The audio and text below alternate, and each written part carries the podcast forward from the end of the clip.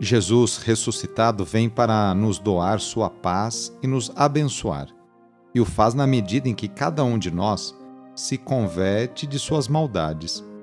Rezemos, demonstrando sincero desejo de conversão. Iniciemos a oração invocando a Santíssima Trindade. Em nome do Pai, do Filho e do Espírito Santo. Amém. Senhor nosso Deus, nosso Pai, nós cremos em vós, nós esperamos em vós, nós vos amamos, nós vos agradecemos este dia e vos damos graças porque estamos com vida.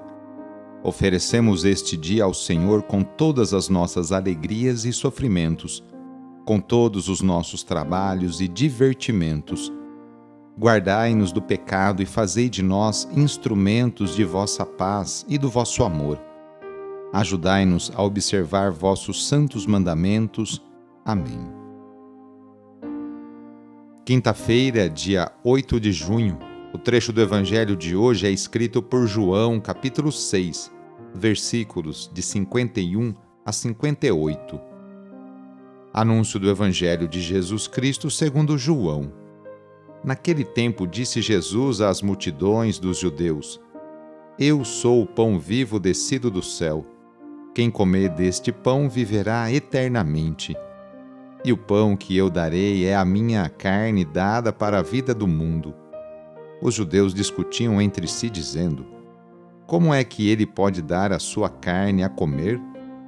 Então Jesus disse: Em verdade, em verdade vos digo: se não comerdes a carne do filho do homem e não beberdes o seu sangue, não tereis a vida em vós quem come a minha carne e bebe o meu sangue tem a vida eterna, e eu o ressuscitarei no último dia.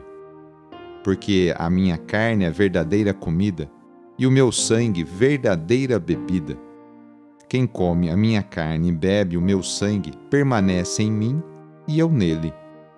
Como o Pai que vive me enviou, e eu vivo por causa do Pai, assim aquele que me recebe como alimento viverá por causa de mim. Este é o pão que desceu do céu. Não é como aquele que os vossos pais comeram. Eles morreram. Aquele que comeste e come este pão viverá para sempre. Palavra da Salvação. A solenidade e a festa em honra ao corpo do Senhor, Corpus Christi, que hoje celebramos, foi oficializada somente em 1264 pelo Papa Urbano IV.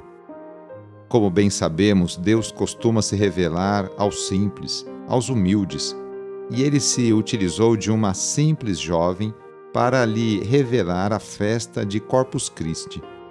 Segundo os registros da Igreja, Santa Juliana de Cornilion, em 1258, numa revelação particular, teria recebido de Jesus o pedido para que fosse introduzida no calendário litúrgico da Igreja a festa de Corpus Domini.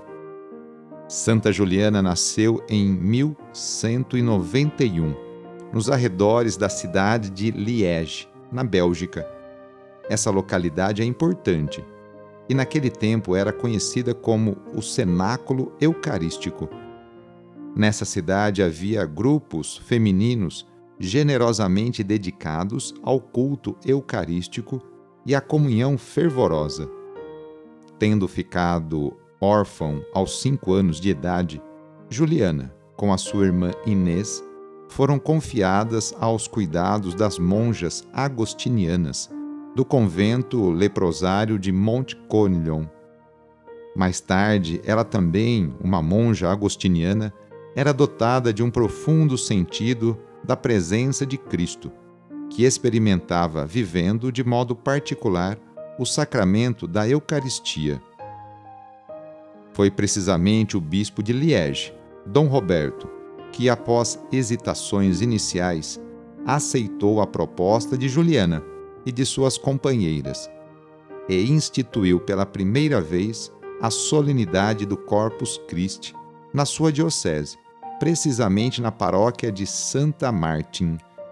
Mais tarde, também outros bispos o imitaram, estabelecendo a mesma festa nos territórios confiados aos seus cuidados pastorais. Depois tornou-se a festa nacional lá na Bélgica. Desta, dessa forma, de ano em ano, a festa foi crescendo cada vez mais, e outros bispos faziam a mesma coisa em sua diocese. Tomou tal proporção a festa que veio a tornar-se então só uma festa de todo o território da Bélgica, mas sim de todo o mundo, sendo que a festa mundial do Corpus Christi foi decretada oficialmente somente em 1264, seis anos após a morte de Irmã Juliana, em 1258, com 66 anos. A messe é grande, mas os operários são poucos. Peçamos a Deus que continue enviando muitas e santas vocações para a sua igreja. Senhor da messe, pastor do rebanho, faze ressoar em nossos ouvidos teu forte e suave convite. Vem e segue-me. Derrama sobre nós o teu Espírito, que ele nos dê sabedoria para ver o caminho e generosidade para seguir tua voz. Senhor, que a messe não se perca por falta de operários. Desperta nossas comunidades para a missão. Ensina a nossa vida a ser serviço. Fortalece os que querem dedicar-se ao reino na vida consagrada e religiosa Senhor, que o rebanho não pereça por falta de pastores. Sustenta a fidelidade de nossos bispos, padres, diáconos, religiosos, religiosas e ministros leigos. Dá perseverança a nossos seminaristas. Desperta o coração de nossos jovens para o ministério pastoral em tua igreja. Senhor da messe, pastor do rebanho, chama-nos para o serviço de teu povo. Maria, Mãe do Perpétuo Socorro, modelo dos servidores do Evangelho, ajuda-nos a responder sim. Amém. Pedindo a proteção de Deus para a sua vida e para a sua família, invoquemos a sua bênção. A nossa proteção está no nome do Senhor, que fez o céu e a terra. O Senhor esteja convosco, Ele está no meio de nós. Pela intercessão de Santo Artemides Ate, desça sobre você, sobre a sua família, sobre o seu trabalho e intenções, a bênção do Deus Todo-Poderoso. Pai, Filho e Espírito Santo. Amém. Foi muito bom rezar com você hoje. Se a oração está te ajudando, eu fico muito contente. Então envie o link desta oração para seus contatos, familiares, amigos, conhecidos, grupos do WhatsApp.